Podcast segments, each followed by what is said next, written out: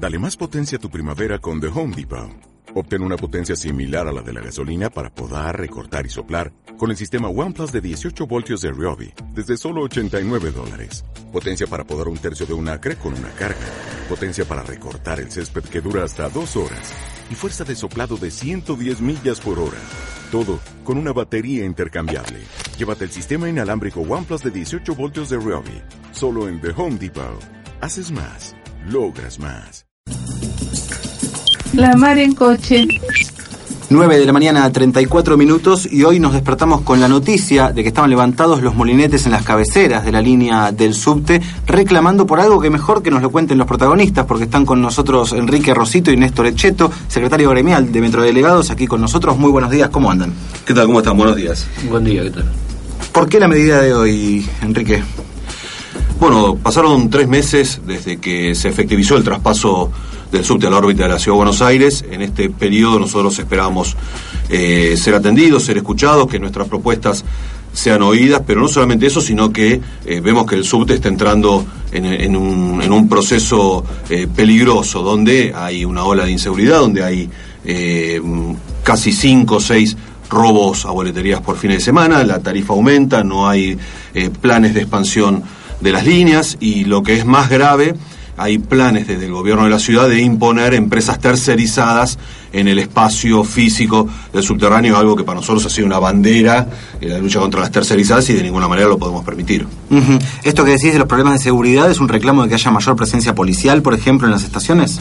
Bueno, en principio lo que nosotros le decimos a Metrovías es que el espacio donde trabaja cada boletero debe ser un espacio seguro, no una cabina de, chapa con un, con un cartón o con un vidrio común y corriente. Y entendemos que el monopolio de la seguridad lo tiene el Estado, es decir, las, las fuerzas de seguridad y de ninguna manera eh, una persona, una empresa tercerizada que ponga una persona parada allí simplemente a mirar lo que pasa. Esto, esto no le va a dar garantías de seguridad ni a nuestros compañeros, ni tampoco a los usuarios que diariamente este, son víctimas de, asaltos, de arrebatos, de, de, pungueos en el subte. Es decir, esta, esta situación de inseguridad en el subte por la falta eh, de, un plan de seguridad eh, nos está hermanando a usuarios y a trabajadores en el reclamo. Hablamos también del aumento de tarifa que se viene, porque desde el próximo miércoles la tarifa del subte será de 3 pesos con 50 y un peso para el premetro. El aumento debía correr desde la semana pasada, según lo anunciado por el macrismo, pero fue postergado porque según el gobierno porteño había inconvenientes en los tiempos administrativos para poder lograrlo. El boleto del subte acumula ya un aumento de más del 200% desde que la ciudad se hizo cargo de la administración en enero de 2011. Recordemos que este sería el segundo aumento en menos de dos años. El año pasado el pasaje costaba un peso con 10 pasó a costar 2 pesos con 50, un aumento de más del 100%, y ahora pasaremos de pagar 2,50 a 3 pesos con 50. Ya hay una presentación de la defensora del pueblo, Alicia Pierini, que presentó un proyecto de ley para crear una tarifa social con descuentos para jubilados, discapacitados, estudiantes y beneficiarios de planes sociales. Todo esto se enmarca en una supuesta pelea entre el gobierno nacional y el gobierno de la ciudad, y al menos esto es lo que dice Macri, tengo que aumentar la tarifa porque me cortan los subsidios desde Nación. Néstor, ¿cómo se explica este aumento y que no mejore el servicio, por otro lado. Claro, lo, central es eso. Primero, lamentablemente, dar otra mala noticia, que no se van a quedar en 3,50. Ya tienen planificado un nuevo aumento.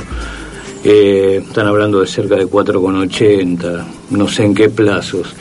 Eh, el problema es, eh, primero que no se puede poner un precio si no hay una auditoría seria y real que determine cuáles son los costos, eso en primer lugar. En segundo lugar, uno podría discutir, y es bastante subjetiva la posición de cada uno, pero digamos, si hay algo que es eh, concreto es la realidad. Hoy uno va a la línea A, lo único que se ha hecho es se ha pintado y mal eh, las estaciones, las formaciones nuevas son compradas por el gobierno nacional, y hay un hecho concreto que la gente no tiene por qué saberlo, obviamente, pero, por ejemplo, el modo de funcionamiento de esa línea indica que debe haber 17 trenes en la hora pico y 14 en la hora valle. Han extendido la hora pico en más tiempo, pero eh, colocando 12 formaciones. También la, la, CNRT te obliga en todas las líneas a eh, dar una cantidad de viajes. En la línea A la cantidad de viajes, ida y vuelta de una cabecera a la otra, que debe haber por día es de 275. Hoy se están dando 208, porque hay solamente 12 formaciones.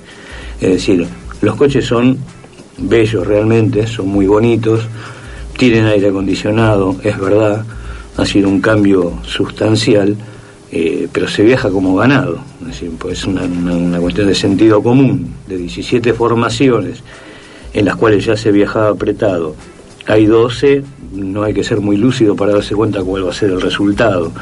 Y que por otro lado se está violando la reglamentación de la obligación de entregar 275 viajes en el día.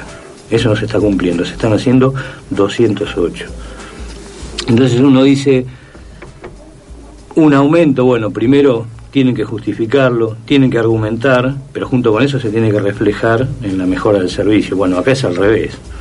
Acá te sigo aumentando y empeoro el servicio. Recordemos que en el primer día de la reapertura de la línea A ya hubo problemas técnicos, una formación tuvo que detenerse entre las estaciones de Perú y Plaza de Mayo, los pasajeros tuvieron que bajar y caminar por las vías del tren con el peligro, el temor que eso implica también y el miedo que da decir no puede ser que la prueba piloto sea con todos los usuarios arriba, ¿no?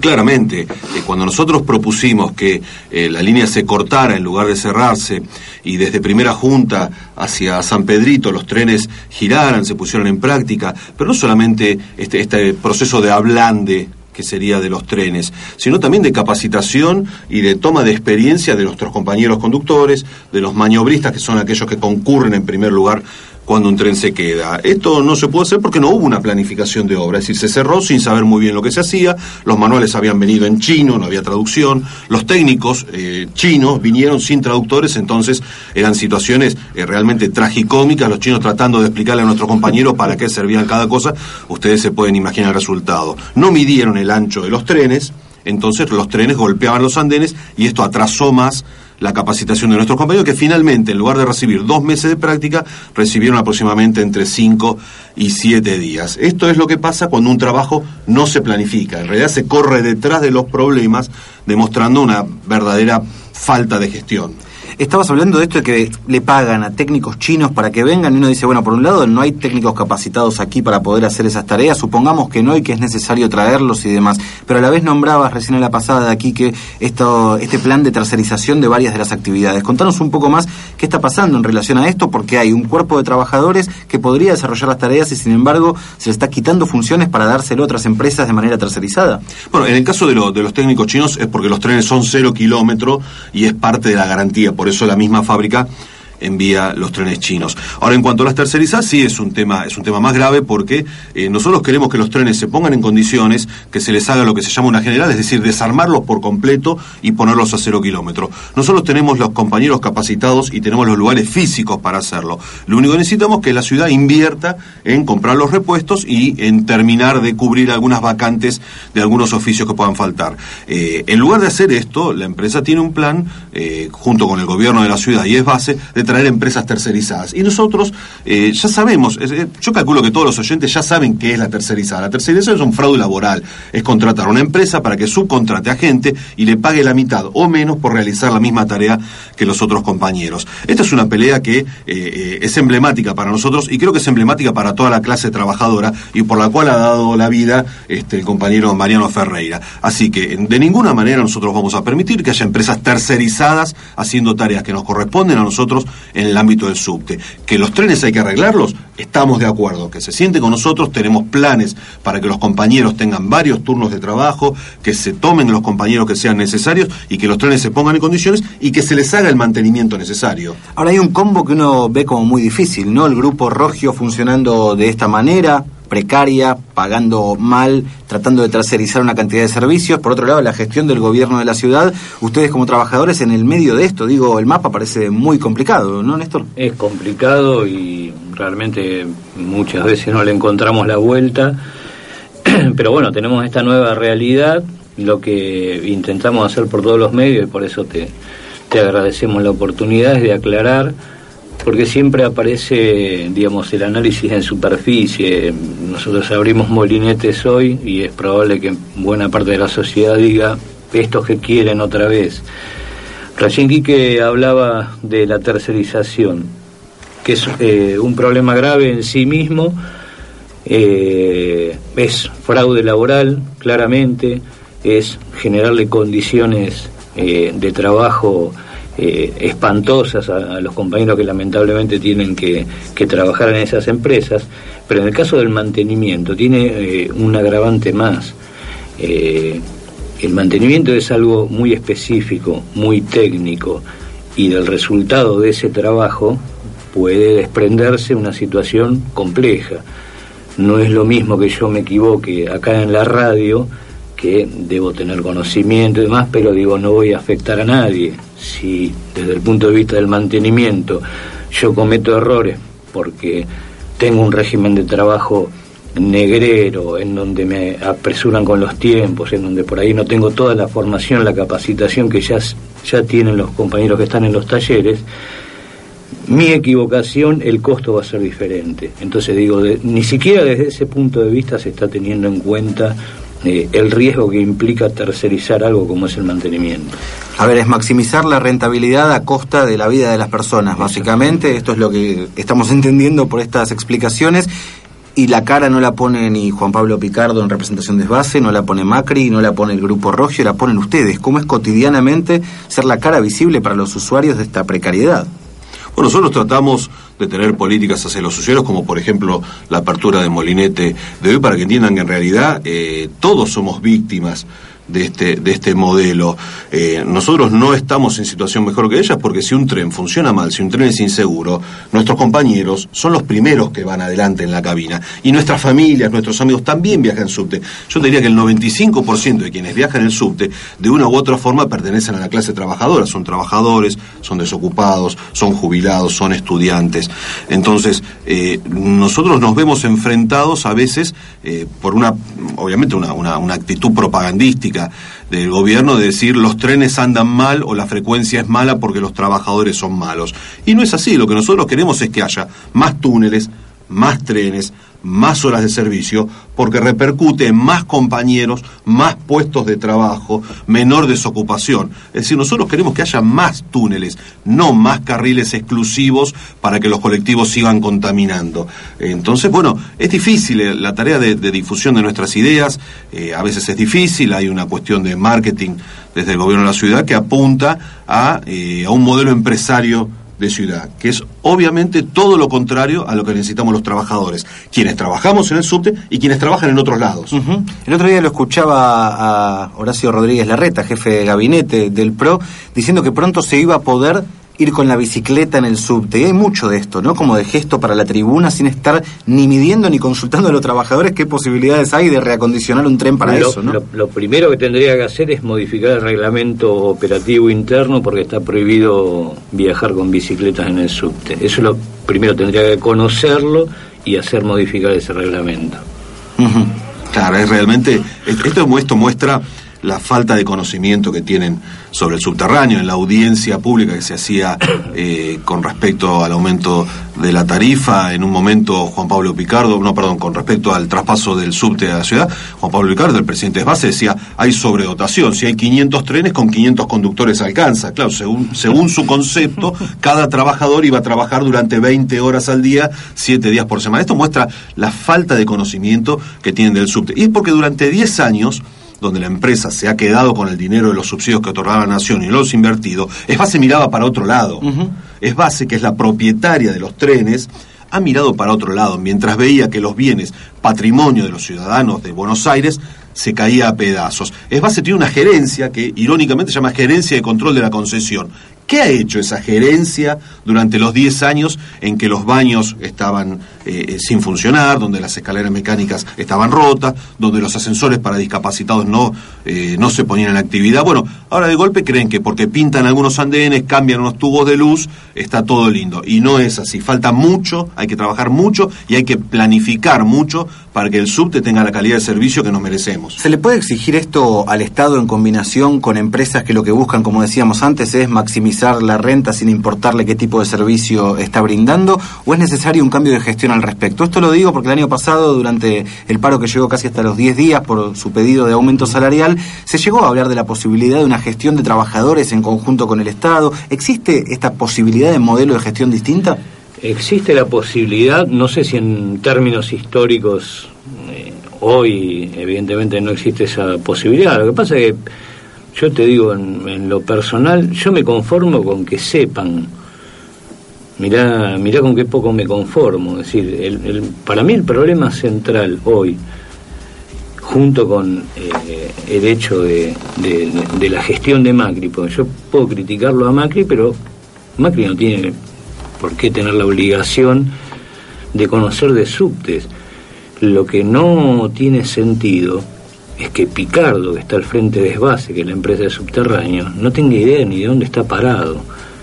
Entonces digo, yo empiezo por lo, por lo más mínimo.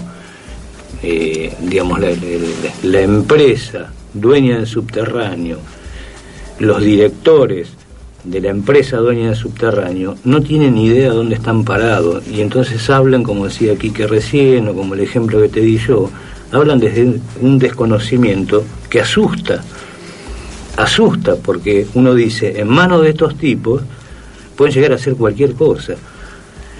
Ahí vamos a estar nosotros para enfrentarlo y para evitar que lleguen a hacer cualquier cosa, pero digamos, ya es, es muy básico el problema y se arranca desde muy atrás de evitar que gente que no tiene ni idea, porque es más, yo puedo entender hasta que tengan una visión diferente del transporte, eh, planes diferentes en relación al transporte, pero desde el conocimiento. El problema es que no, no tienen ni idea de qué hacer y no conocen. Eso lo agrava, agrava aún más la situación. Hablamos de inseguridad, hablamos de aumento de tarifa, hablamos de desconocimiento técnico para llevar adelante una tarea, hablamos de tercerizaciones, toda una madeja que termina en la precariedad de por qué viajamos como ganado, por qué nos enojamos cada día cuando vamos al trabajo, cuando volvemos del trabajo, cuando queremos movernos en la ciudad. Y para eso hay un gran trabajo que viene haciendo Metrodelegados también en materia cultural, sabiendo que no es únicamente política y económica, sino que todo el trabajo cultural es muy necesario y en eso vienen demostrando muchísimos cambios y muchísima fuerza que el sindicato pone con respecto a esto. Quique, ¿qué se viene en materia cultural? ¿Qué están pensando este, para los próximos tiempos en materia de, de esto, no?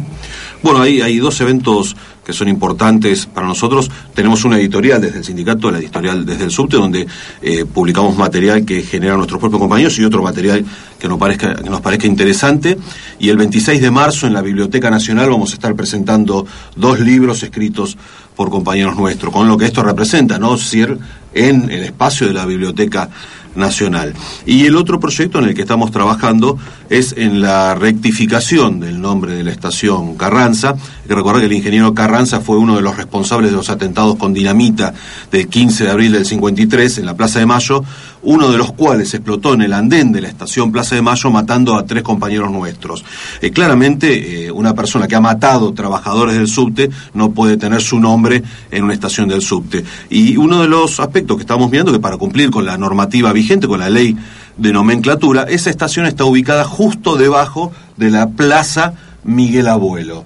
Eh, Miguel Abuelo ha sido uno de los pioneros del rock nacional y nos parecía que homenajear al rock nacional en su conjunto, poniéndole nombre de Miguel Abuelo a una estación, eh, nos parecía realmente un reconocimiento justo eh, no solamente a Miguel Abuelo en sí, sino a todos los próceres y los pioneros del rock, que es realmente uno, de los pilares culturales de nuestro país. Cardel, Pugliese, Miguel Abuelo se va poniendo lindo, aunque sea de nomenclatura. Después tenemos que ver cómo funcionan los trenes y todo el resto. Eh, Enrique Rosito, Néstor Echeto de Metrodelegados, muchísimas gracias por estar acá. gracias a usted por la invitación.